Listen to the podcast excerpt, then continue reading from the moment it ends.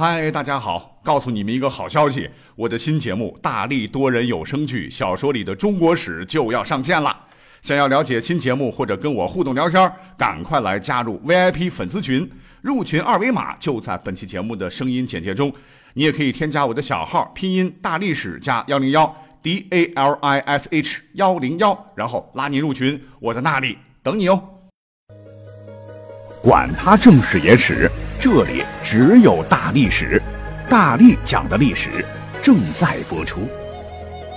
嗨，大家好，欢迎收听本期节目。上期节目呢，我们讲了几个古代的奇技淫巧。其实说起来，奇技淫巧啊，它没有 yellow 的意思啊，反而是呼应了我们现在社会所追求的创新创造，是个地道的好词儿。所以今天呢，应广大听友要求，我们就再讲几个。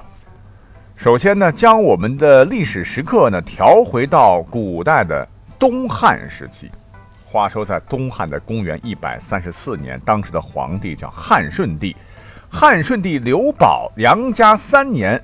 在农历的十一月十一日这一天，哎，古代版的双十一啊，那时候没马云啥事儿，所以当天这一天呢，本来应该是平淡无奇的一天，可就是在这一天，位于东都洛阳的那件模样奇特的仪器突然间动弹了，只见。原本安置的好好的这个物件上，朝向西北方向的一颗铜球是咣当掉落下来，直接掉入了下面铜蟾蜍的口中。结果各位猜怎么着啊？没过几天，大汉帝国西北方向的陇西地区地方官员是立即派出议员，驾是快马加鞭，十万火急呀！将一条万分紧急的消息第一时间传递到了首都洛阳，直达上厅。那这是一条什么样内容的紧急呈报呢？原来，就是在这一年的农历的十一月十一日，当时的陇西地区忽然发生了大地震，导致两郡山崩啊。那帝国发生了这么大的地震，朝廷第一时间当然是宣布赈济灾民，立即开仓放粮，调配物资。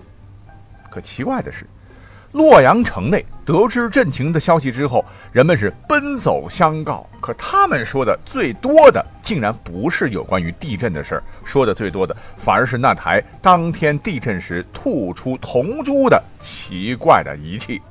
大家伙都说啊，那台机器实在太厉害了，它竟然应验了。这这个故事呢，出自《后汉书·张衡列传》，其中呢。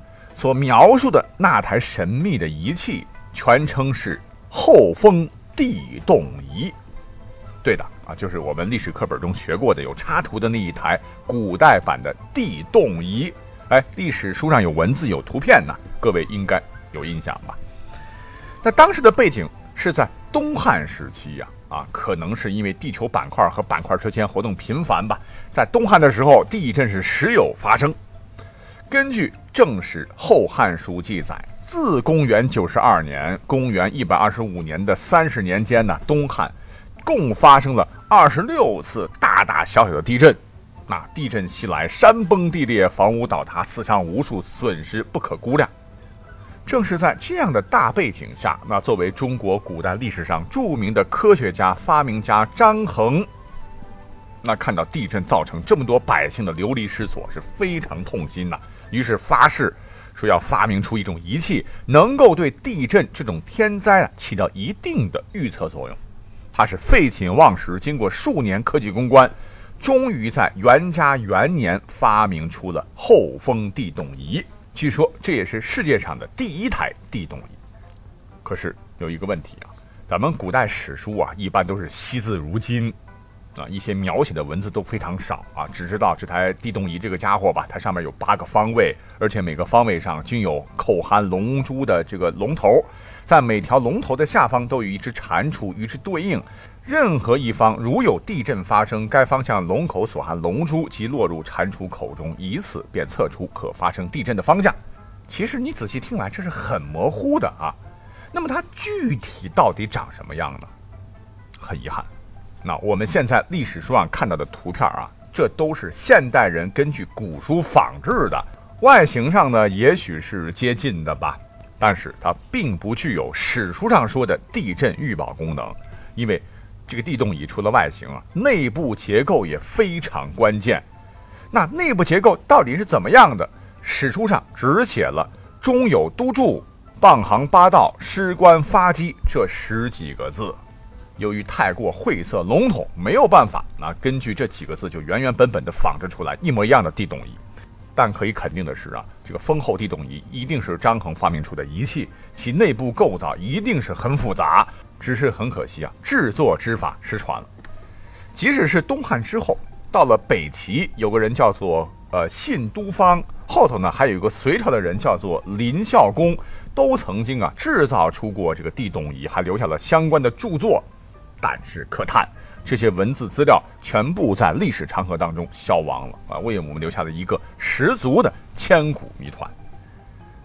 那么更要命的是，因为没有实物出土到目前啊，又没有什么详细的制作方法流传下来，所以呢，我们也可以注意到啊，前些年呢，这社会上也有很多人呢，对老祖先发明的地动仪表示过严重的质疑。他们认为呢，张衡的地动仪很可能啊，就是使出夸大其词的一种吹嘘。要么它就没有啊，要么即使有这玩意儿，也不可能预测地震。要知道，到目前为止，科技这么发达，地震的准确预测都是非常困难的。哎，他们认为，更何况是东汉那个科学技术还不够昌明的年代，怎么可能发明出预测地震的仪器来呢？再有啊，我们可以稍微的科普一下。那么在地震发生的时候，根据物理学的知识，从震源呢会发出两种波，一种叫做 P 波，是纵波。它引起这个物体振动方向和波的前进方向一样，一种叫 S 波是横波，它引起的物体振动方向和波的前进方向垂直，而且 P 波的这个速度比 S 波快，因此最先到达地面，形成地震波中的初波。那么根据初波呢，它的这个振动方向就可以知道震源方向。可问题是，出波非常非常微弱，只占地震波全部能量的一小小部分。那有人就指出来了哈，如果说张衡的后风地动仪能敏感的对第一哨的出波做出响应，那么就足以有许多别的和地震无关的震动，比方说在这个仪器附近跺跺脚啊，啊，都可以引起它的反应，从而呢让人误把许多不是地震的震动都当成地震。那结论就是，张衡当年发明的所谓地动仪，可能根本就不靠谱。那这种声音呢，近几年是越来越大了哈。其实怎么来讲呢？我们首先来看这个《后汉书》，刚才讲了啊，《后汉书》是一部正史，是一部很严肃的一部正史，作者叫做范晔啊，历史上也是大名鼎鼎啊。以他在这个史学界的操守，我就觉得可能是为了吹嘘张衡，所以杜撰了地动仪，或者过分夸大地动仪吗？好，那再来，根据史料推测，开头讲到的那次发生在公元一百三十四年杨家三年农历的双十一那天的陇西大地震，经过咱们现在专业的这个历史地震学专家审核，当年呢确实发生过，可见呢史书它没有骗人，对于这么一个地震呢，它还是如实的记载下来。既然当天历史上确实发生了地震。怎么我们就能判断出书中所写的地动仪测定了这次陇西地震的事儿，它就是假的呢？那《后汉书》呢，看来还是靠谱的。那么其中所描述的，刚才讲到了哈，中有督柱，傍行八道，师官发机这些字啊，有专家就说张衡很可能在当时就已经利用了力学上的这种惯性原理。督柱是个什么东西呢？它是个部件，实际上起到了。是惯性摆的作用啊！地震时，督柱呢拨动小球，小球激发控制龙口的机关，使龙口张开。而且呢，经过努力的复原，那么现在的地震学家呀，仿制出的最新的地动仪，经过测试，确实对地震是有感的。也就是说，虽然说史书寥寥数字啊，即使是张衡造出的地动仪，不能完全的像如今的现代科学仪器那样灵敏，但可以表明。当时张衡对地震波的传播和方向性一定是有所了解的，而他的这些成就在当时来说就已经十分了不起了。而欧洲呢，直到一八八零年才制成了与此类似的仪器，那比起张衡的发明，足足晚了一千七百多年啊！仅凭这一点呢，我们就不能完全否定张衡啊，他在那个时代发明的地动仪啊，说他是一无是处。这么说吧，虽然说到目前为止啊，实物考古发掘没有出现这个仪器，那我觉得我们还是应该对这位几千年前的科学家致以敬意啊，并且要承认后风地动仪确实是一件古代黑科技的杰作，不应该加以诋毁和否定。就如同上期我们所说的哈，疑似王莽是穿越者的那个铜卡尺，跟现在的游标卡尺非常非常相似，还有唐代出土的陀螺仪系统。啊，这个他们都是被挖掘出来以后，改变了现代人对于古代科技发展的认知和常识。万一他们没有被挖掘出来呢？啊，仅仅是通过史书对他们的只言片语的描述，我们就能轻易的否定什么陀螺仪系统啊，还有铜卡尺的存在吗？显然是不可以的。到这里呢，我们花了大量的时间讲了讲我们好像从小就知道啊，就熟悉，可是实际上我们其实也是一无所知的那件地动仪。那接下来呢？就这个物件呢，依然是在汉代。哎，得，我们结合上期啊，好像两汉的东西讲了不少啊。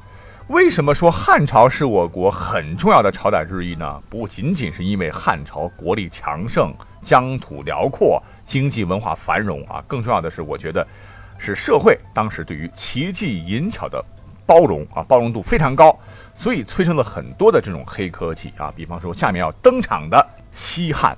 魔镜，啊，魔镜魔镜，告诉我谁才是世界上最漂亮的女人啊？不是白雪公主，是林志玲。呃，各位啊，不是不是，虽然说它是魔镜啊，但它没有什么魔法。可是呢，这个铜镜确实有足够神奇的地方，值得一说。我们都晓得，古人呢跟我们一样啊，也爱美，也有镜子。不过古人用的这个镜子呢是铜镜，我想啊，古装剧里边都有展示啊，基本上就长那样。根据考证啊，铜镜呢一般是由含锡量较高的青铜铸造。在古代呢，这个铜镜最早是用来祭祀礼器，大约是在商朝的时候啊。呃，到了春秋战国至秦，一般都是王和贵族才能享用。到了西汉末期，铜镜就慢慢的走向民间了，是人们不可缺少的这种生活用具了。铜镜啊，因为制作精良、形态美观、图文华丽、铭文丰富，是中国古代青铜艺术文化遗产中的瑰宝。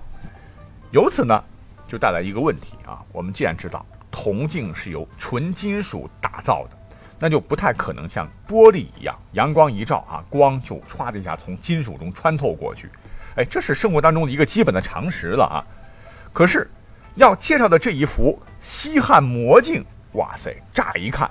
它好像和一般的古代青铜镜没有什么大的差别，可它为什么叫魔镜呢？神奇就神奇在，当你把这个铜镜垂直放平，有光线照射在正面的镜面时，镜子背后的图案和花纹竟然会奇迹般的映在与镜子相对的墙体和背景上。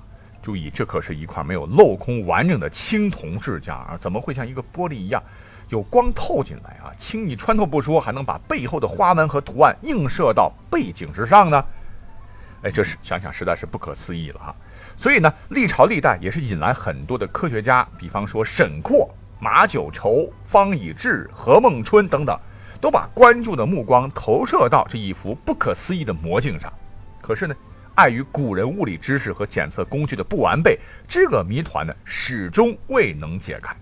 哎呀，到底是为什么？到底是为什么呢？到底是为什么呢？从古代到近代，再到现代，直到上世纪的八十年代，哎呀，在上海博物馆和上海交通大学等多个机构的共同努力下，哎，这个千古谜团才被解开了。